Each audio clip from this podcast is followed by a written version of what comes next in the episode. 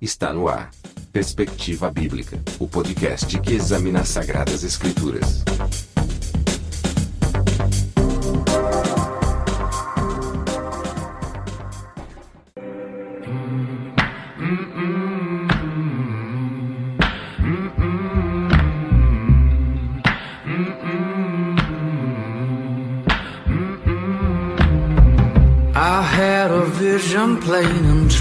Saw something that few people do. And Lord God, I think I've seen enough. I had a vision true. Graça e paz, meus irmãos. Aqui quem fala é o irmão Kleber e eu quero buscar a riqueza celestial. Graça e paz, meus amigos. Aqui é o Bruno e hoje eu vou colocar todo mundo na fogueira. Paz do Senhor, queridos. Aqui é o Natanael e nesse negócio de fogueira eu tenho certeza que eu vou me queimar. Estamos reunidos aqui, irmãos, hoje para falar sobre a segunda carta direcionada ah, às igrejas da Ásia Menor. Vamos falar sobre Esmirna. E você viu que tem uma voz diferente aí, os nossos participantes. Hoje está conosco o Natanael Amaral, um amigo de longa data também. Eu gostaria que o Natanael se apresentasse, falasse quem é o Natanael, e logo nós voltamos aí para falar sobre o assunto proposto. Bom, galera, é um prazer estar aqui. Como o Kleber já adiantou, meu nome é Natanael, é, estou aqui para contribuir com, com esse programa. Eu tenho é, estudado um pouco a Bíblia, tenho paixão é, por isso, então é, é mais uma ferramenta para para podermos falar e, e, divulgar a palavra do Senhor. Tenho trabalhado relativamente algum tempo na igreja e agora nesse novo desafio aí, né, que é gravar podcast. Vamos ver como a gente se sai nessa nova plataforma. Seja bem-vindo, Natanael, ao Perspecast. É, obrigado pela sua disponibilidade de estar conosco. Agora nós vamos para os recadinhos e logo já voltamos para entrar no tema da Igreja de Esmirna. O recadinho dessa semana, irmãos, na verdade é um agradecimento a todos os amigos irmãos que têm compartilhado, têm acessado, têm baixado aí o nosso conteúdo nas plataformas, no Spotify, na internet. A gente fica muito agradecido e fomos surpreendidos aí pelo número de acessos, downloads nesses primeiros dias, nesse início de projeto. Já recebemos aí muitos feedbacks, muitas críticas, é claro, construtivas e também sugestões ideias e a gente está bem empolgado, bem feliz e com certeza aí coisas grandes estão vindo, projetos aí que a gente vai colocar em prática se Deus quiser, tá bom? Então a gente pede para que você compartilhe o nosso material, compartilhe o nosso conteúdo, os nossos links, nos ajude aí, porque tenho certeza que esse material vai servir de edificação para sua vida, para a vida do seu próximo, do seu irmão e também é, para a igreja do Senhor Jesus. Deus abençoe e agora fique com o programa. Neste livro estão escritas as coisas que Jesus Cristo revelou. Deus lhe deu esta revelação para mostrar aos seus servos o que precisa acontecer logo.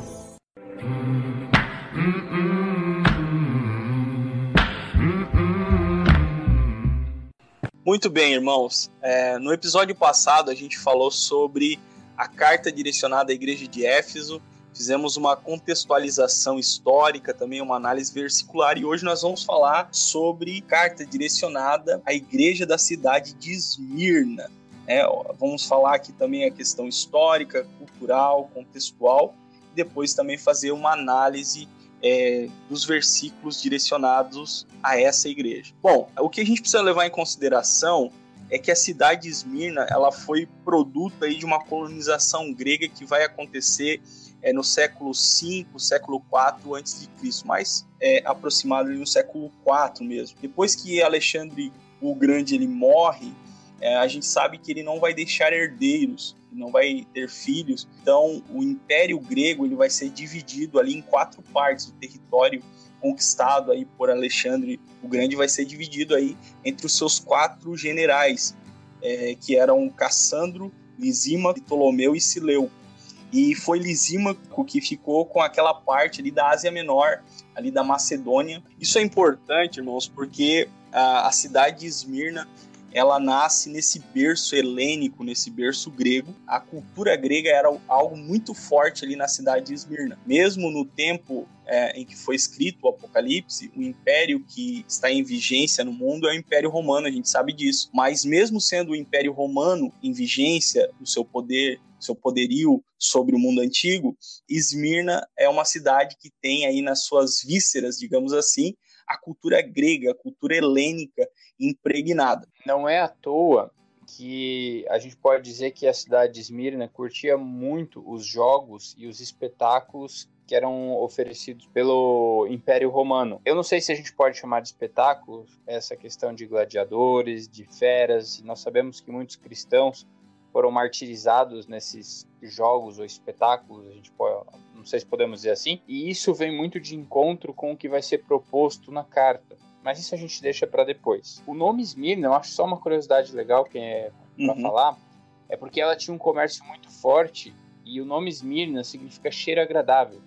E esse nome vem das plantações de mirra, que era um produto comercializado fortemente na, na cidade. Essa cidade também, assim como Éfeso, tinha a questão pagã na, nas suas vísceras. Acho que toda a cultura grega, né, Kleber, a gente pode dizer, tinha essa questão da adoração, os vários deuses que eles adoravam, é, e era muito forte em toda a cultura. Só que se destaca dois templos que existiam na cidade de Esmirna, que era o templo de Poseidon, deus do mar, e de Deméter, a deusa grega da ceifa e da terra. É, sendo também que o primeiro templo construído nessa cidade é, foi, o prime foi a cidade que recebeu o primeiro templo de adoração ao Império Romano. Desculpe, 195 a.C.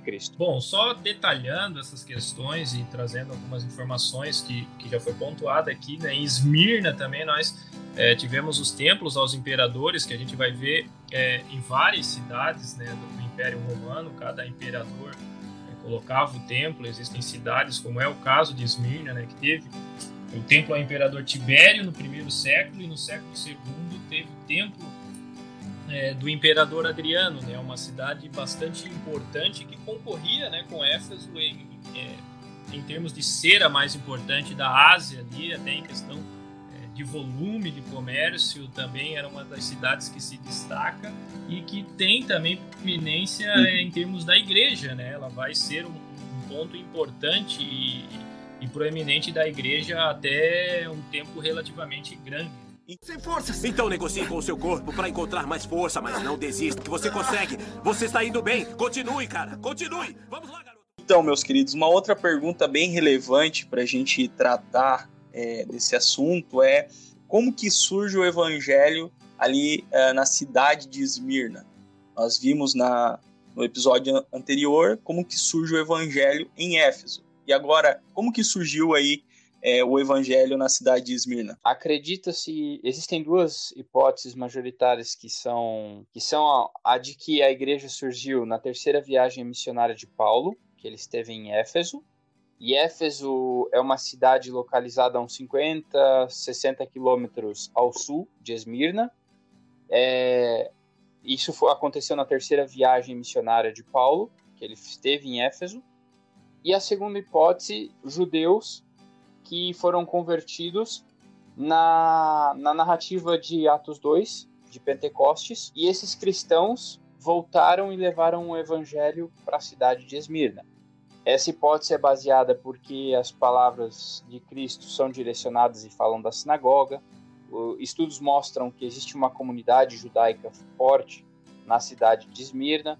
Então, seriam essas duas ideias ou duas vertentes. É, inclusive a, o prólogo da, da epístola de 1 Pedro, Pedro vai fazer uma citação de alguns lugares ali e ele vai citar as províncias na Ásia. Segundo alguns historiadores do Novo Testamento, ele indica que, até por conta do conteúdo presente na primeira carta de Pedro, que é a perseguição é, implacável ali que estava é, em vigência contra o cristianismo, tudo indica também que essa carta, essa epístola do apóstolo Pedro, era para circular também ali na igreja de Esmirna, ali na, na, na, comunidade que estava na cidade de Esmirna. Uhum. Só uma curiosidade, a cidade de Esmirna, ela é somente citada em Apocalipse, mas a gente consegue ver, que nem o Kleber bem falou, esse direcionamento para da, da carta de Pedro para a região, para cidades localizadas nessa região da Ásia Menor. Bom, e ainda é, no, no, ponto de contexto, né, mas agora entrando mais especificamente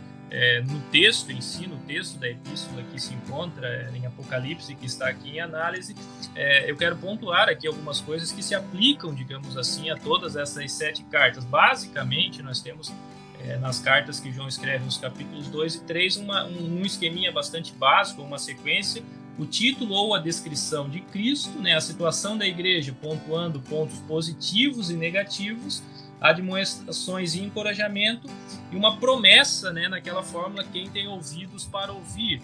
É, e nesse contexto, nós temos é, duas ou quatro igrejas e cartas que fogem um pouco à regra geral, que seriam nada de ruim é dito sobre Esmirna e Filadélfia, Esmirna, a carta que nós é, estaremos analisando, estamos analisando hoje, e nada de bom é dito a respeito de Sardes ou Laodiceia, apenas a repreensão é dito. E nós temos é, assuntos básicos ou problemas, digamos assim, é, básicos é, que cada igreja está enfrentando ali. Uma divisão bastante é, genérica, nós poderíamos pontuar três, por exemplo. Né? Falsa doutrina, que é o problema principal, uhum. não único necessariamente, mas enfrentados por Éfeso, Pérgamo e Tiatira. Nós temos é, a questão da perseguição, que é Esmirna e Filadélfia, mais uma vez essas duas é, igrejas enfrentando esse problema e aqui juntos, e o desvanecimento ou o esfriamento né, que são que é o problema que enfrentam Sardes é, e Laodiceia, né? Um esquema bastante básico que não significa, por exemplo, que igrejas que o tema principal não é a perseguição não estejam enfrentando alguma perseguição, né, e vice-versa, mas dentro de um esqueminha básico, é, as sete cartas norteiam-se dentro desses três é, grandes temas, digamos assim. Isso é interessante, o Nathaniel, que tu está falando, porque é, por mais que as igrejas, elas geograficamente estavam perto, teoricamente, né? É, a gente viu no, no, episódio passado aí a distância entre elas de 55 quilômetros no máximo, mas muitas delas, às vezes, com problemas diversos, né? É, cada comunidade com o seu devido problema, cada comunidade enfrentando as dificuldades é, da realidade é, do dia a dia. Então isso é muito interessante. É, cada uma dessas comunidades aí com seus problemas particulares, digamos assim, e o evangelho ali sendo pregado, sendo anunciado, a mensagem de Jesus direcionadas, direcionada para essas igrejas para corrigir cada um desses problemas. E é muito legal isso, que são, eu acho que esses três problemas que o Natanael pontuou são problemas que a nossa igreja enfrenta hoje, né? A questão do esfriamento, da perseguição, vamos assim dizer, ou de um abandono, talvez traduzindo para os dias de hoje, e das heresias ou de uma doutrina não baseada, né? É pelos contextos sociais e políticos das cidades onde as igrejas estavam inseridas, é, ou pela cronologia do evangelho, né? Às vezes numa cidade o evangelho chegou um pouco, um pouco antes, num outro um pouco depois, e elas estavam em pontos diferentes. Né? E esses problemas é, são mais naturais de surgirem em determinados momentos né, da caminhada da igreja e que é realmente algo que nós é, presenciamos hoje, né? Igrejas, né? Que por mais que nós tenhamos hoje uma realidade bastante ligada através dos recursos que nós temos, nós temos acesso ao que acontece no mundo inteiro hoje, mas ainda assim, né, a Igreja de Cristo, a Igreja enfrenta problemas pontuais, né, relativos ao contexto social de uma cidade, de um país, né, dentro de um mesmo país, cidades diferentes, especialmente, né, do tamanho que é, a gente vê a Igreja muito diferente nas regiões e naturalmente é, os problemas principais enfrentados pelas igrejas também são diferentes nessas localidades. Sem forças! Então negocie com o seu corpo para encontrar mais força, mas não desista, que você consegue. Você está indo bem. Continue, cara. Continue. Vamos lá, garoto. Show de bola. Então agora nós vamos fazer análise da carta, o versículo a versículo. Eu quero pedir para o Bruno fazer a leitura para nós dessa perícope direcionada à igreja de Esmirna. Eu vou ler o capítulo 2, do 8 ao 11 do livro de Apocalipse e estarei lendo na versão NVT, que diz assim: Escreva esta carta ao anjo da igreja de, em Esmirna. Esta é a mensagem daquele que é o primeiro e o último, que esteve morto, mas agora vive. Conheço suas aflições e a sua pobreza, mas você é rico. Sei da, da blasfêmia dos que se opõem a você Eles se dizem judeus, mas não são, pois a sinagoga deles pertence a Satanás. Não tenhas medo do que está prestes a acontecer. O diabo lançará alguns de vocês na prisão, a fim de prová-los, e terão aflições por dez dias. Mas, se, se você permanecer fiel, mesmo diante da morte, eu lhe darei a coroa da vida. Quem tem ouvidos para ouvir, ouça o que o Espírito diz às igrejas. Quem for vitorioso não sofrerá o dano da segunda morte. Muito bem, meus irmãos, a gente vai fazer análise. Claro que a gente não vai conseguir fazer é, análise de todas as palavras, mas as principais palavras, os principais conceitos que sobressaem aí nessa perícope direcionada à igreja de Esmirna. E eu quero começar é, pelo verso do versículo 9, meus amigos, que onde Jesus diz à igreja: Conheço as suas aflições e a sua pobreza. Eu fui, é, fui pesquisar a fundo o que, que significaria aí algumas palavras e me chamou a atenção a palavra aflições. É, aqui, no sentido original da palavra, a palavra grega é, é tilipsis, que quer dizer pressão, compressão. Jesus está fazendo aqui um jogo de palavras aqui. É, nós sabemos que, como o Bruno falou, é, Esmirna vem de mirra, é, porque a cidade produzia mirra, é, havia uma grande produção do produto que era extraído aí da, dessa planta da mirra é, para fazer perfumes. Então, a palavra aflições aqui que Jesus está falando, é, como eu disse, é um jogo de palavras, e essa palavra quer dizer pressão, compressão, é, esmagamento, então, teoricamente, Jesus está dizendo assim para a igreja: olha, eu conheço a tua, a tua a perseguição que você está sofrendo, eu, eu conheço a aflição, eu sei que você está sendo esmagada, eu sei que você está sendo comprimida, pressionada, mas é como se ele estivesse dizendo: no final, é, o que vai sair daí é algo muito bom, é o bom perfume. A perseguição, a aflição é justamente isso, ela produz, ela sempre produz alguma coisa. No Novo Testamento, nós vamos ver que Paulo vai dizer que a tribulação produz perseverança, produz experiência, produz esperança. Então, o, o, que eles estão sofrendo e o que eles estão passando, Jesus sabe, conhece, tudo leva a crer, que tudo que eles estão passando vai levá-los a um nível de espiritualidade, um nível de experiência e a um nível de maturidade em sua fé e na sua vida para com Deus. O legal, Kleber, desse versículo 9 é que ele usa a palavra conheço duas vezes, mostrando que ele realmente sabe da situação em que a igreja está envolvida. E é muito interessante nesse versículo também que que assim como no versículo 8 ele gera empatia, porque no versículo 8 ele diz assim: Olha, eu sou o primeiro e o último, é, eu morri, mas tornei a viver. Ele já começa a criar uma situação para o que vem depois, porque eles estão passando, que nem você falou, que é essa pressão, que é essa sendo oprimidos pelos alredores. Então ele já traz uma esperança dizendo assim: olha, eu morri, mas eu voltei a viver. E eu conheço o que vocês estão passando, eu sei da situação que está acontecendo aí. Então é muito interessante, traz essa riqueza, que nem você falou, e falando em riqueza, por mais que eles estivessem sendo pressionados e fossem pobres, vamos dizer, materialmente, como o versículo 9 nos traz, o elogio vem do próprio Cristo dizendo: Mas vocês são ricos. Ricos em quê? Sendo que eles não tinham essa. É, esse, a igreja em si não tinha essa propriedade material. É rico em ações, em fidelidade, é rico em espírito, é rico nas obras, é rico no conhecer a Deus é rico na oração, no amor não fingido. Eu, eu gosto muito desses dois versículos. Ainda no versículo 9, ele traz um, uma característica muito interessante que ele diz assim: blasfêmia dos que se uhum. dizem judeus e não são, sendo antes sinagogas de Satanás. O termo blasfêmia e sinagoga está muito atrelado à tradição judaica, é o que mostra que existia lá não só pressão do lado da cultura grega, helênica, mas também da dos judeus que se diziam que eram povo de Deus, mas olha só o que Cristo vai falar para eles: ei, vocês são sinagoga, vocês são habitações, vocês são Sim. adoração de Satanás. É, ele remete tudo que a sinagoga trazia para o judeu e aponta para, vamos dizer, para o inimigo. Aqui, né, os cristãos estavam indo para as sinagogas para propagar a sua fé em Cristo, a sua fé no Messias. É, estavam sendo expulsos das sinagogas, estavam sendo aí até mesmo agredido nas sinagogas, sua fé ali no Senhor Jesus vilipendiada, digamos assim, judeus blasfemando contra o Messias, contra Jesus que estava sendo pregado pelos cristãos, e aí eh, Jesus vai usar essa, eh, essa administração, essa exortação ali para a igreja, dizendo que é, aqueles pertenciam à sinagoga de Satanás, né? Então, o movimento que eles estavam fazendo, repelindo a pregação dos crentes na igreja de, é, na cidade de Esmirna, era um movimento diabólico. É, a sinagoga deles era a sinagoga de Satanás. São palavras fortes, pesadas,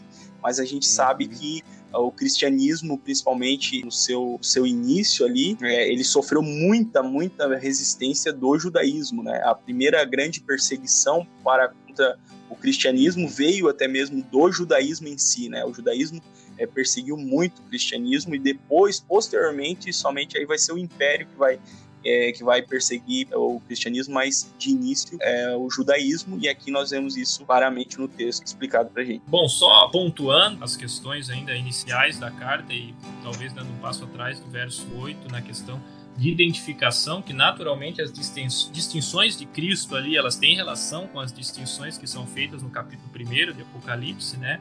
Mas é interessante a gente notar que Cristo é apresentado como aquele que esteve morto e tornou a viver, né? Sendo que alguns é, pensadores é, relatam que é, a cidade de Esmirna, na verdade, ela foi destruída pelos líbios e ficou um período de 400 anos que não houve cidade né, na região é, de Esmirna. Então, é, ela foi uma cidade que né, deixou de existir ou esteve morta, né?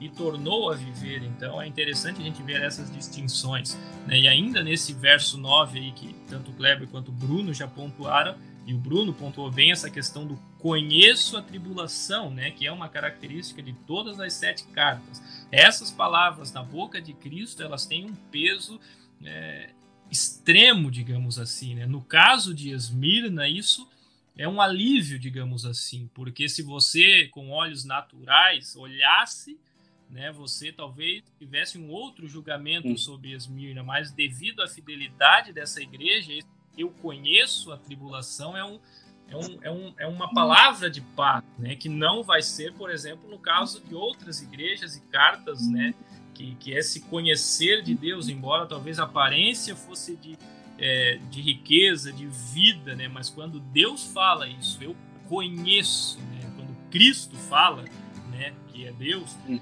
é, nessas cartas aqui isso traz é, esse peso assim que ou nos esmaga, né? Ou nos faz crescer, digamos assim, né? Porque é, apesar de tudo, né? Deus, Cristo, ele vê as coisas e conhece como de fato é, elas são. Né? É muito legal isso que tu falou. Me lembra a passagem de Eclesiastes 12, 14 que diz: Nada está oculto e tudo será revelado. Sem forças! Então negocie com o seu corpo para encontrar mais força, mas não desista, que você consegue. Você está indo bem. Continue, cara. Continue. Vamos lá, garoto. É, chegando agora no, no versículo 10, a gente. Interessante que a carta de Esmirna, como Natanael falou, não recebe uma crítica, mas ela. Vamos dizer, o caldo vai engrossar agora, porque Cristo dá, fala o que, que a igreja vai passar nos próximos dias e para daí então dar aquela sequencial naquele fluxograma que a gente fez no programa passado, que é se for fiel, se dizer sim, se dizer não, se se arrepender Neste caso, a, a divisória é assim: para aqueles que permanecerem fiel, a promessa é tal. Para aqueles que não forem fiel, é problema. Então, eu vou ler o versículo 10 que diz assim: Não tenha medo do que você está prestes a sofrer. Saiba que o diabo lançará alguns de vocês na prisão para prová-los e vocês sofrerão perseguição durante dez dias.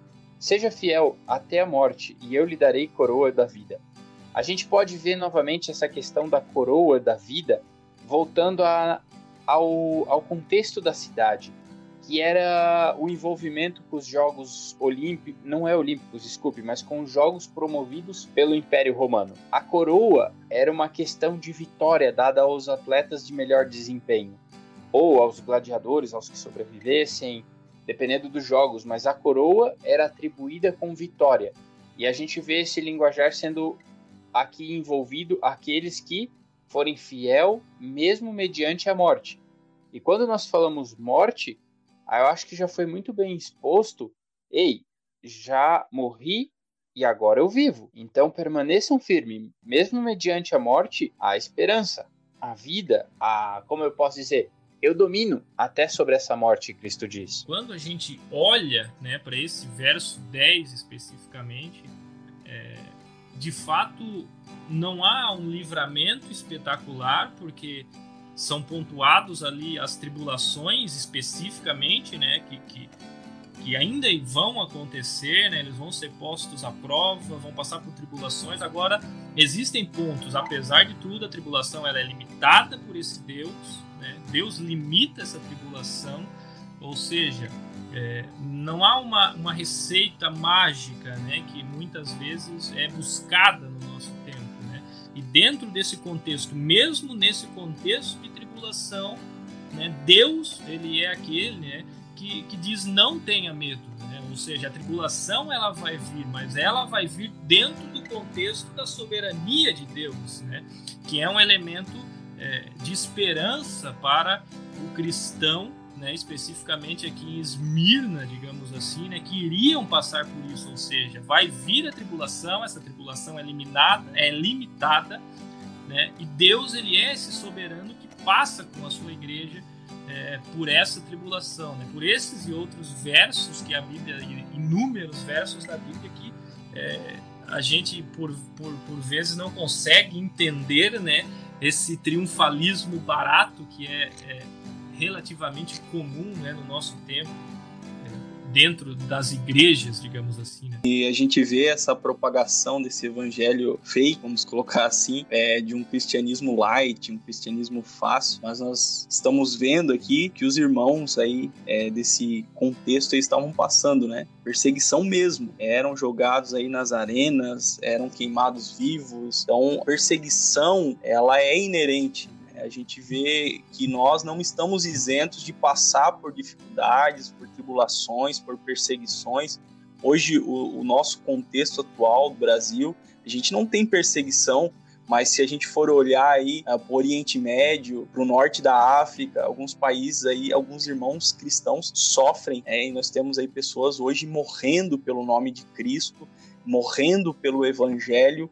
Então é assim, o que a gente precisa levar em consideração, irmãos, é que a, perseguição ela é inerente ao cristianismo, à fé cristã.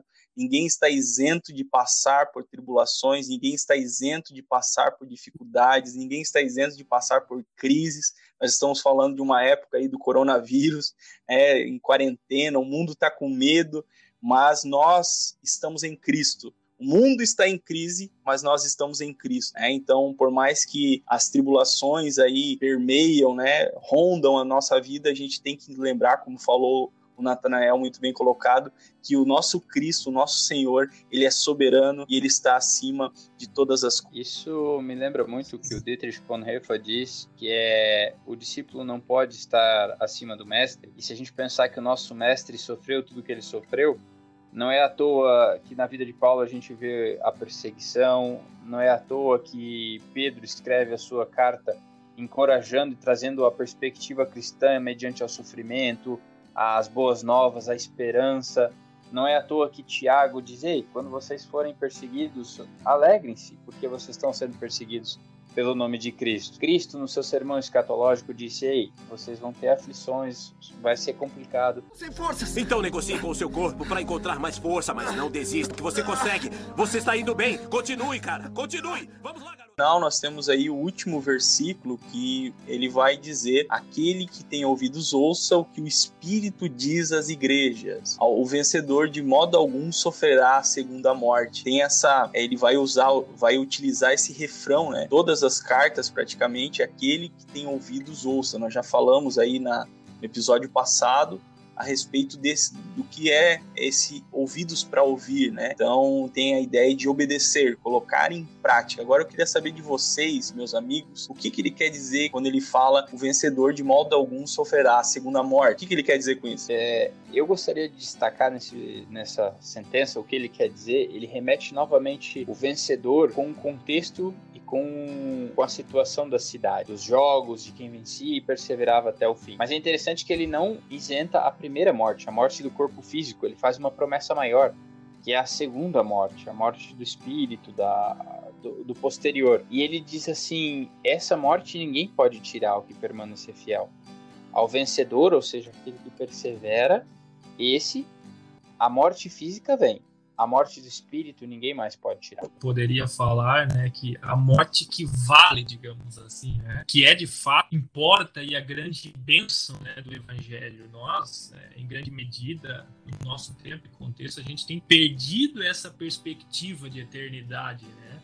Sempre a gente traz, né, as promessas de bênçãos e de vitórias para nossa realidade atual, né, se esquecendo que via de regra é, a Bíblia e as suas promessas elas têm no campo de visão a eternidade, né? Que é exatamente é, da onde ou aonde esse o vencedor, né? Não sofrerá o dano dessa segunda morte, ou seja, ele vai ter essa vida de comunhão com Deus é, para toda a eternidade.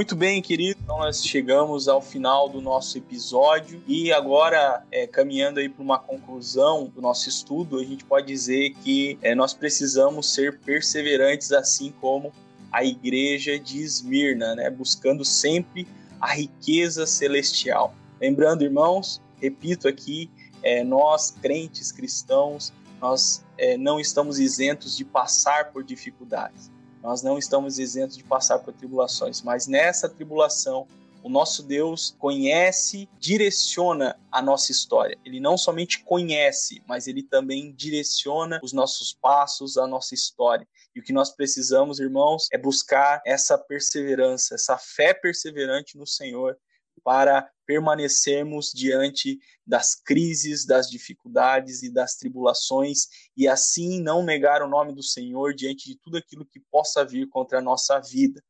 Deus abençoe sua vida, obrigado por nos acompanhar até o final e até o nosso próximo episódio falando aqui sobre mais algum tema teológico ou algum outro tema bíblico. Deus abençoe sua vida. Valeu, galera. Deus abençoe a todos. Fiquem na paz de Deus e até o próximo episódio. Amém.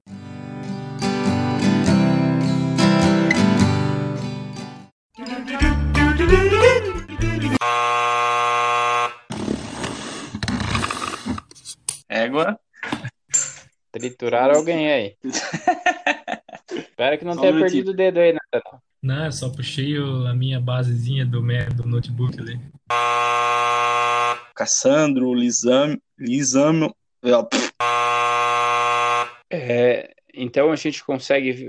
Não, não, Kleber, eu acho que a gente começou. Eu fui cuspindo informações e a gente perdeu o raciocínio. eu, eu também então, acho. Ficou bom, mas eu me. É.